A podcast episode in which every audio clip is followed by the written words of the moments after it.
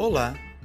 Que tal um lugar para refletirmos sobre os mais diversos assuntos, sempre buscando um olhar positivo, de leveza e de aprendizagem acerca dos temas abordados? Pois esta é a proposta do podcast Artrite Colorida, um espaço que procura ser um respiro em nossos cotidianos. Meu nome é Paulo Medeiros e vamos em frente com o tema de hoje.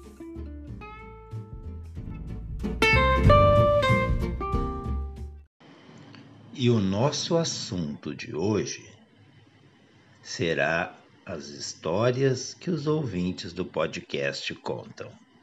Então, vamos lá.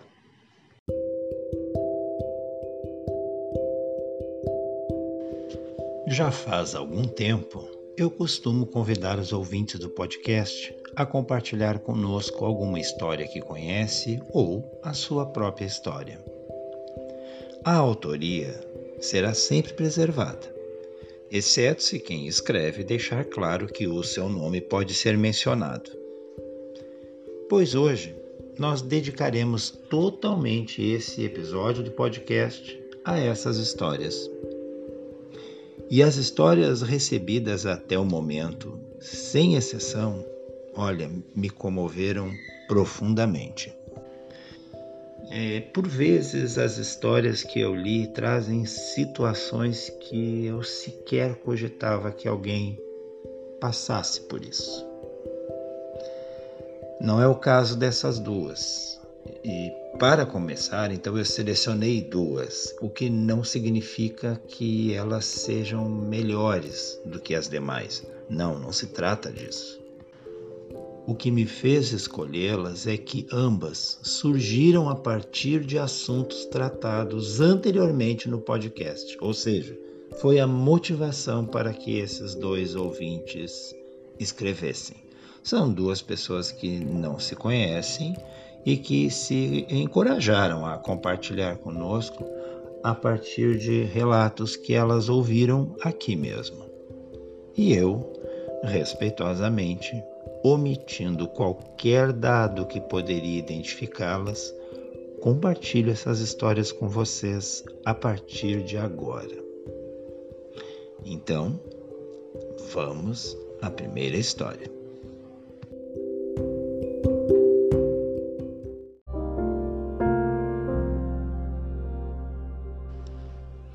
Olá, Paulo. Tudo bem contigo? Tudo bem, obrigado.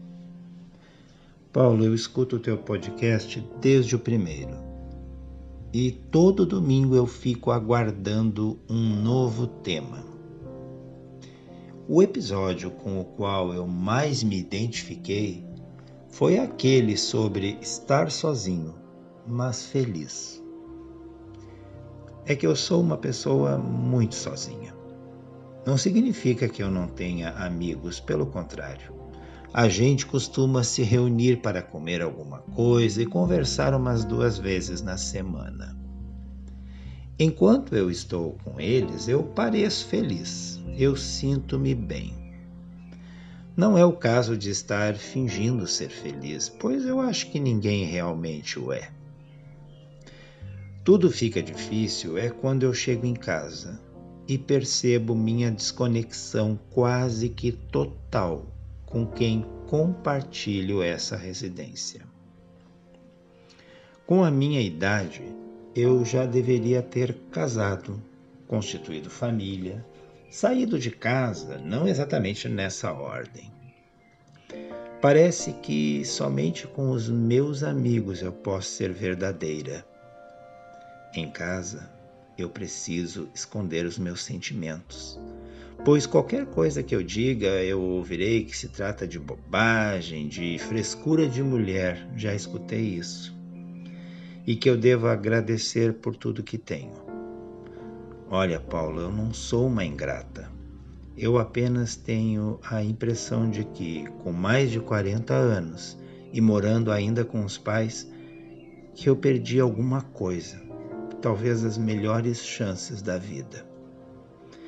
Desculpe o desabafo, mas eu gostaria de compartilhar essa história e de ouvir uma palavra amiga a esse respeito. Obrigada.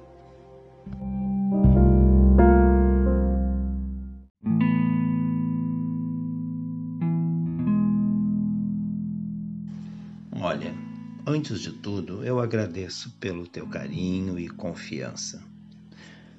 Bem, eu não sou psicólogo e, portanto, talvez eu não consiga te dizer o que precisas para acalmar um pouco a tua mente, o teu coração e te fazer ver as coisas de um modo diferente.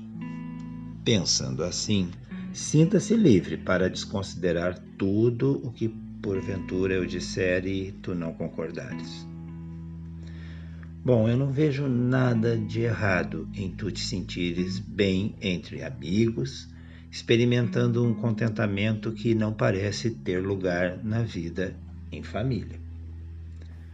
Com os amigos nada está errado, mas me parece que em algum momento eu senti uma certa mágoa com o fato de teres chegado aos 40 e estares com os teus pais. Existe uma grande possibilidade deles serem pessoas sensacionais, ou pelo menos regulares, não vou aqui criar tanta expectativa. O que eu quero dizer é que, por vezes, esperamos demais da vida em família, baseados numa ideia irreal de que todas as outras, exceto a nossa, vivem em harmonia, fazem todas as refeições juntos, embalados em conversas animadas. Dá a impressão de que todas as outras famílias planejam investimentos, pagam contas e traçam planos de viagens com um bolo de laranja recém-saído do forno sobre a mesa. Não é essa a imagem que nos passam nas propagandas de margarina? É, né? Por alguma razão que eu desconheço, a família na qual estamos inseridos pode ser justamente aquela da qual precisamos.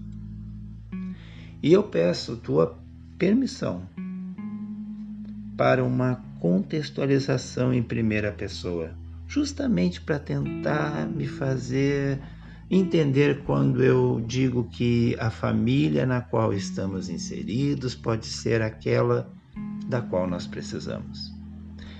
É que um exemplo pessoal fica mais fácil para compartilhar a fim de buscar esclarecer essa minha afirmação sobre a família que temos.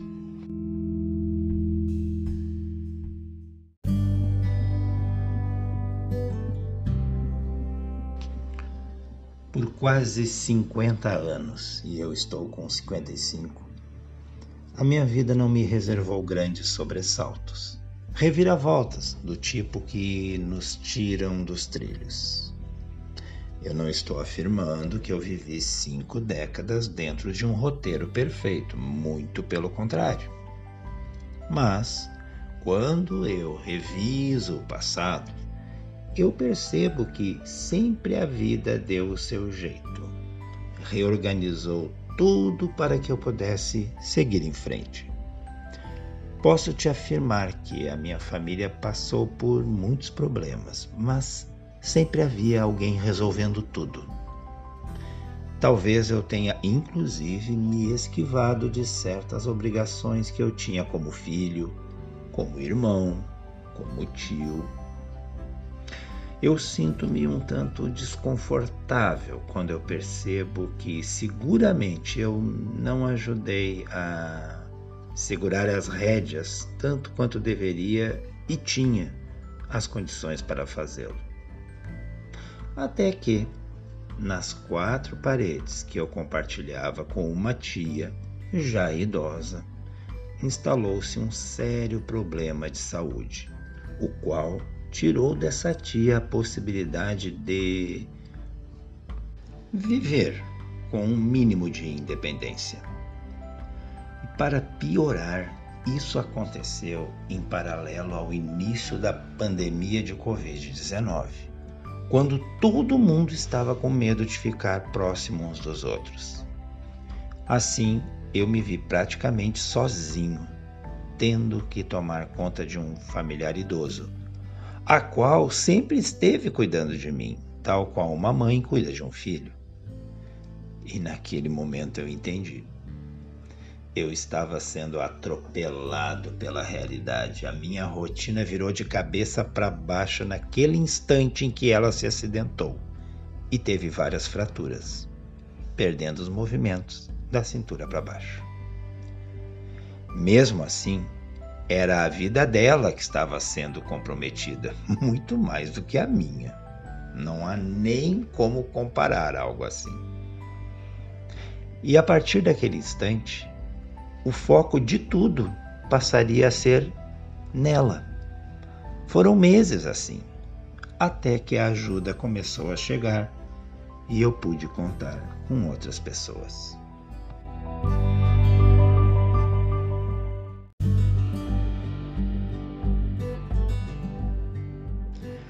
Mas por que que eu estou te contando isso? Porque eu te convidaria a promover essa mudança que tu desejas em tua casa. Não me parece que os teus pais sejam pessoas difíceis de conviver, pois não te referes a eles de forma que possamos assim entender. Eu, na verdade, tive uma impressão de que podes estar buscando nos outros o espelho, o modelo ideal de convivência familiar. Se tu me permitires, sugiro que pegues então o um exemplo do bolo quentinho sobre a mesa e comece por aí Surpreenda. Rompa com a rotina que te afasta da felicidade possível em casa. Ficou em minha mente a tua afirmação de que a felicidade é impossível, é uma falácia. Talvez seja assim aquela idealização de uma vida sem desafios, sem dias sombrios. Bom, vamos esquecer isso como felicidade, né? Comecemos pelo bolo quentinho. É. Se tu não sabes fazer um bolo, é só um exemplo. Coloque flores sobre a mesa, ou traga algo que todos gostam e convide-os para uma refeição. Aproveita esse momento e puxa a conversa. Fala sobre amenidades. Mostre real interesse pelas histórias que teus pais tenham para te contar. E em seguida eles vão te perguntar sobre as tuas. E com o tempo, com regularidade de momentos como esse, tu vai te sentir acolhida sempre que retornares para casa depois dos encontros com os teus amigos. Então, procure demonstrar que todos são importantes para ti, que tu gostas da sua companhia. Tenha teus momentos particulares, claro, mas não aguarde como no meu caso, que a vida te imponha uma reviravolta para que tu precises estar mais próxima dos teus entes queridos. Eu não sei se era algo assim que tu querias ouvir, mas isso é o que de mais sincero e verdadeiro eu tenho a te dizer.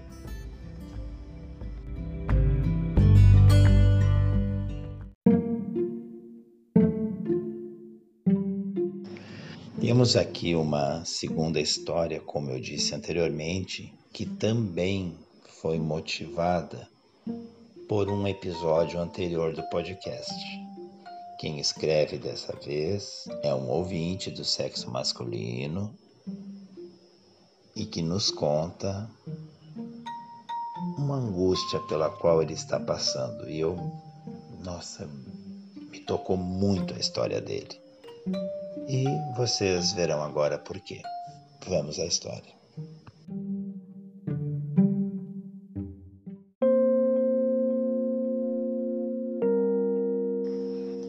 Paulo, tudo bem contigo? Tudo bem, obrigado por perguntar. Muito obrigado pelo podcast que tu fazes semanalmente. Eu costumo escutar na segunda pela manhã, a caminho do trabalho. Eu já ri, e já chorei, sentado no banco do ônibus, ouvindo com fones diferentes histórias que tu nos contas.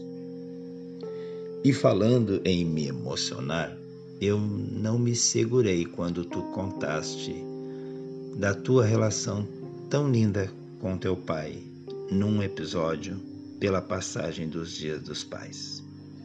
Ficou bem claro que não era sempre um mar de rosas, como se diz, mas percebi que ele estava lá por ti quando tu mais precisavas de um pai. Quanto a mim, eu não posso dizer o mesmo. Eu sinto que eu nunca fui o filho que meus pais queriam, ainda mais se eu levar em conta os meus irmãos. Eles parecem fazer tudo certo, superar as expectativas que criam em torno deles, e eu, em contrapartida, percebo que fui só decepção. Por isso mesmo, eu fiz de tudo para sair da casa dos meus pais o mais cedo que pude e hoje moro sozinho. Faço terapia desde 2010, justamente quando decidi ir morar por conta própria.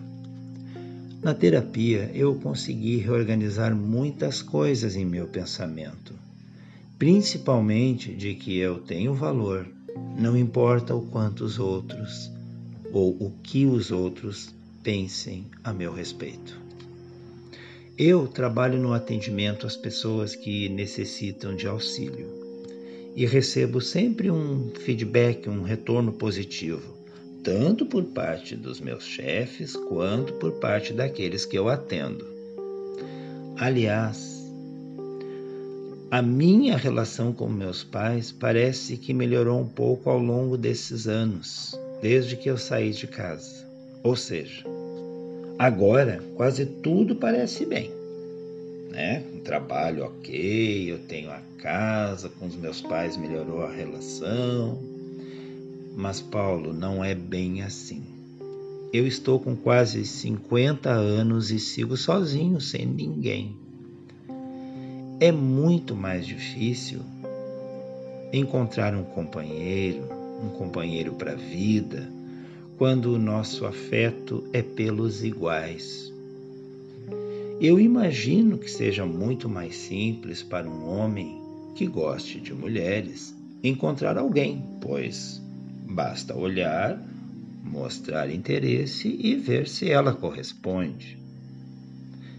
Eu, porém, Desde adolescente, percebi que comigo não seria assim, pois como saber se aquele rapaz que me chamou a atenção perceberia meu interesse sem demonstrar contrariedade? A possibilidade de passar por algum constrangimento e até de sofrer uma violência é sempre um fantasma que nos ronda. E por muitos anos eu também senti que não seria amado. Olha só, Paulo, que eu não seria amado por Deus. Pois, como eu nasci numa família muito religiosa, desde cedo eu soube que algo estava errado comigo. Já conversei a respeito diversas vezes na terapia, mas eu não consigo me convencer do contrário. E quer saber? O tiro de misericórdia aconteceu faz somente algumas semanas. Durante o sermão, em uma missa de domingo, o padre falou sobre casamento. Citava ele o quanto Deus ama e abençoa os casais, o quanto uma relação entre duas pessoas é linda e ele seguiu falando, e eu estava ali tão contente ouvindo as palavras dele e desejando para mim também um relacionamento assim. Até que ele interrompe a sua própria fala e diz num tom bem severo: abre aspas. Eu estou me referindo a uma relação entre homem e mulher, fique bem claro. Fecha aspas. Eu senti como se levasse um murro no estômago. É uma sensação tão real que a partir dali eu não consegui ouvir mais nada do que ele falava. Eu entrei num modo automático e apenas fiquei de corpo presente. E no meu pensamento ficava apenas aquela frase de advertência do padre.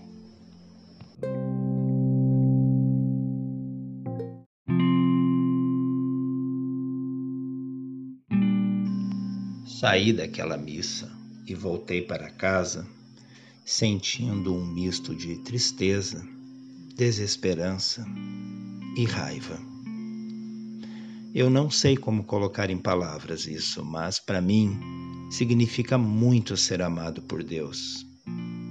E o padre lembrou naquele sermão que Deus não me ama como eu imaginava que ele amaria. Era Paulo o segundo pai que me rejeitava. A minha terapeuta disse para eu não dar importância para o que ele falou, que isso se trata de um dogma da igreja. Olha, e isso não me ajudou. Então eu te escrevo e pergunto: será que tu podes me ajudar nessa questão? De qualquer maneira, desde já eu agradeço a tua atenção. Obrigado.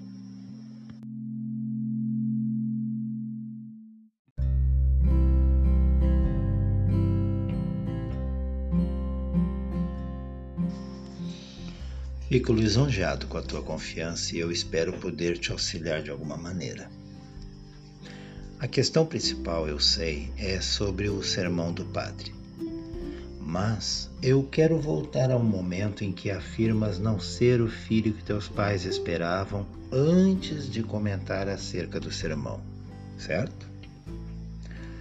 Bom, eu suponho que tu jamais tenhas ouvido tal afirmação de teus pais, ou tu terias mencionado. Então, isso se encontra no terreno da tua percepção, que pode estar distorcida. Primeiramente, percebas que tu enxergas em teus irmãos o ideal de filho para os teus pais. Tu projetaste neles tudo o que tu deverias ter te tornado. Outra questão crucial é que tu afirmas que os teus irmãos superavam as expectativas que os teus pais criavam em torno deles.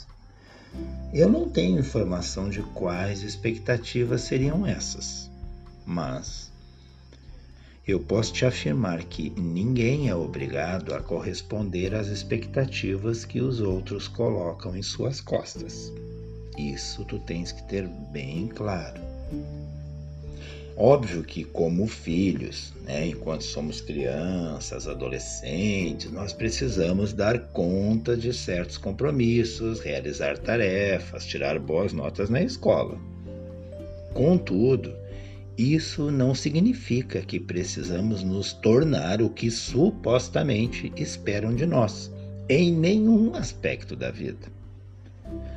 Todos os bons pais, claro, esperam que os seus filhos cresçam sendo honestos, educados, cordiais e que sejam felizes, oferecendo oportunidades para isso.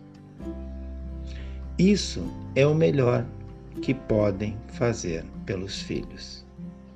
E isso, acredito eu, teus pais te ofereceram. Ou tu terias citado o contrário. Mas, se justamente isso não pareceu fazer parte do teu convívio com eles, sinceramente eu sinto muito. De todo modo, mesmo essa ausência não te impediu de seguir com tua vida, de tu teres uma boa formação, de conquistar a tua independência financeira e a tua própria casa. Mas, quanto ao que aconteceu na missa recente, eu tenho sim algo a te dizer.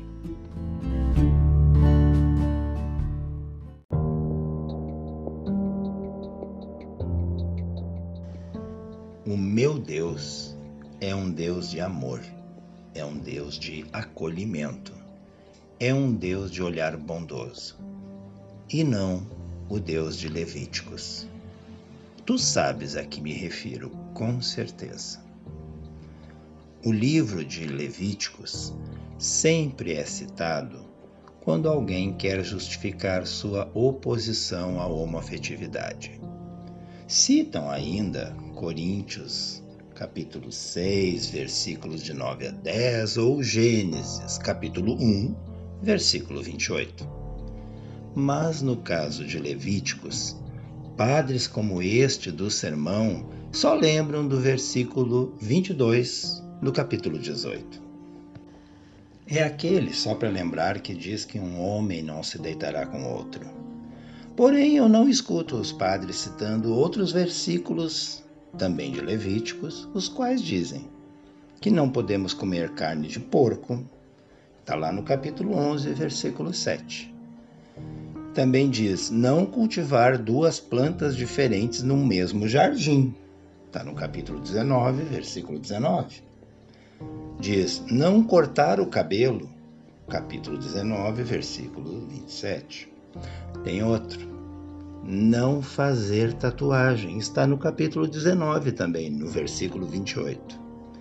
E se tu argumentares com essas e outras proibições, pois a lista é muito maior do que eu citei, esse padre mencionará um contexto histórico para justificar cada uma das proibições, fazendo assim que seja entendido porque hoje não mais representam abominações, ou seja, naquela época estava tudo bem, exceto, óbvio, tal capítulo 18, versículo 22, que continua sendo vigente.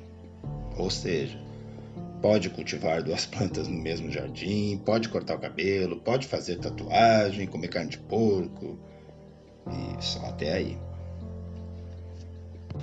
Olha, eu já disse que não sou psicólogo e também não sou padre, embora já tenha estudado em seminário. E lá estudei bastante a Bíblia.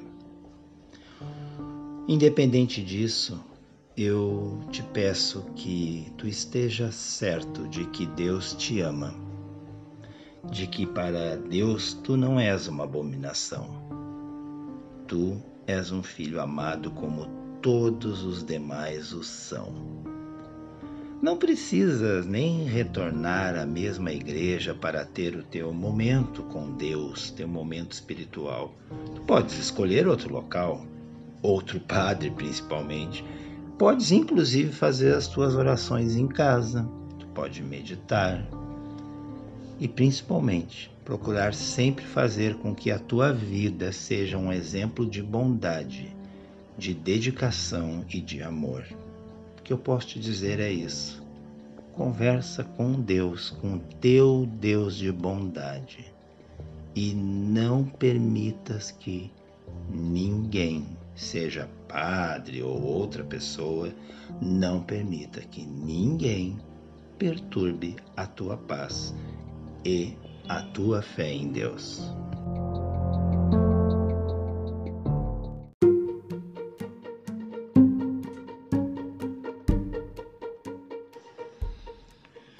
E agora que nos aproximamos do final do episódio de hoje, eu quero primeiramente agradecer as pessoas que escreveram e a vocês que ouviram, com carinho, com dedicação e com respeito à história de nossos amigos ouvintes. E eu vou encerrar o episódio com uma mensagem, uma mensagem que está no site Mundo das Mensagens, a qual diz o que segue.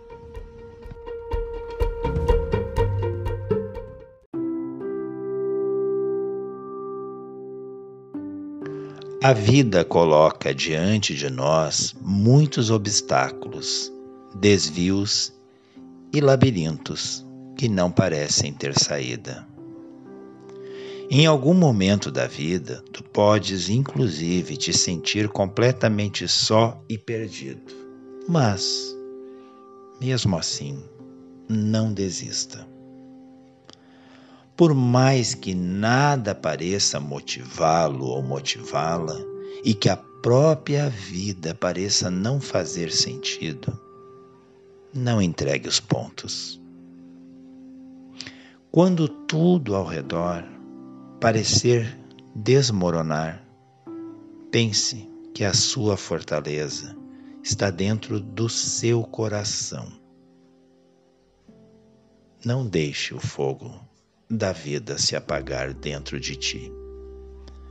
Não mate a sua vida aos poucos. Não perca o ânimo. Não perca a alegria de viver.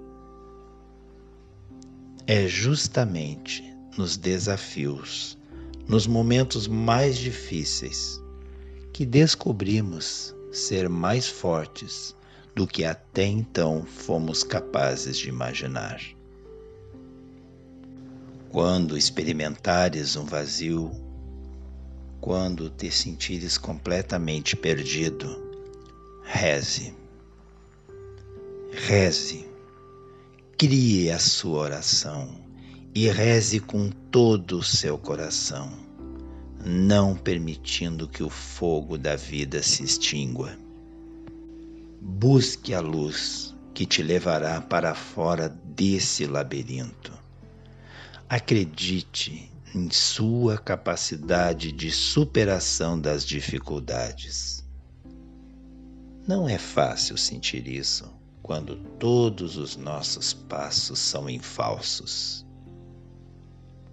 Sentir que ninguém te entende e que tu passas a vida toda lutando e remando contra a maré é igualmente horrível e solitário. Porém, quando a solidão atacar e tu sentires que não tens motivação para continuar, lembre-se que nem sempre conseguimos ver as coisas importantes que nos sustentam. Acredite que há muitas pessoas dispostas a lutar do teu lado e que se sentem privilegiadas por conhecer alguém como você. Então, não desista. Se volte para Deus, porque eu tenho a certeza de que na sua vida o melhor ainda está por vir.